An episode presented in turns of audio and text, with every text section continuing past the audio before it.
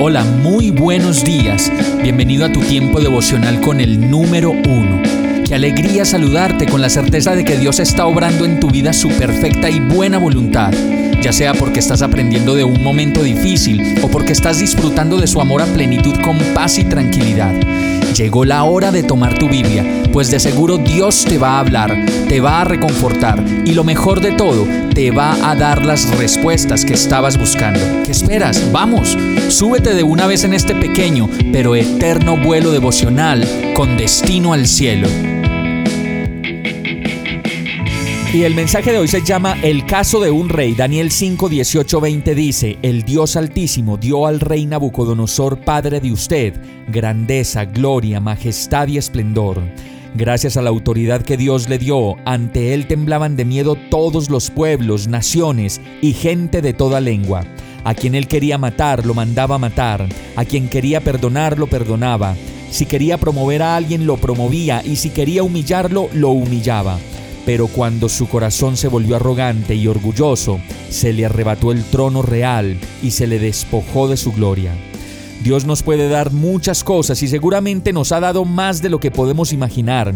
Y como lo cuenta esta historia, podemos recibir de Dios grandeza, gloria, majestad y esplendor. Y todas esas cosas Dios las puede otorgar a quien Él quiera.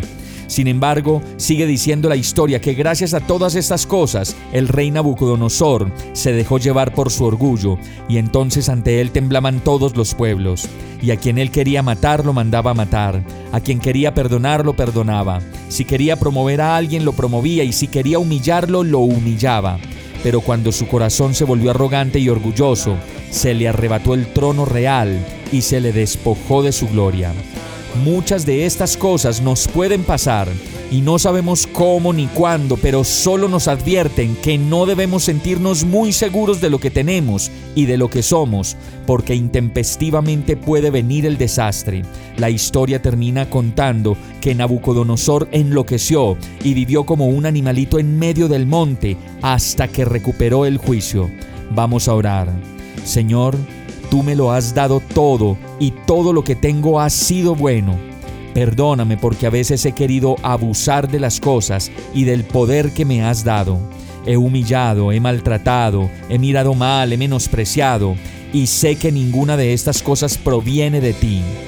Hoy me rindo a tu presencia y te ruego Señor me libres de mí mismo y de todas estas cosas que puedo hacer y que me llevan a perder el sentido y el juicio. Perdóname Señor y vuélveme a ti. Y todo esto te lo pido en el nombre de Jesús. Amén. Hemos llegado al final de este tiempo con el número uno. No te detengas, sigue meditando durante todo tu día en Dios, descansa en Él, suelta los remos y déjate llevar por el viento suave y apacible de su Santo Espíritu. Solo compártelo con quien lo necesite y ames. Hoy, de la mano de Dios, todo será un gran día. Para más información visita nuestra página www.iglesiabierta.com o llámanos al 313-334-0116. Oramos y rogamos para que cada día te enamores más de Dios y para que no pares de pasar todo tu tiempo con el número uno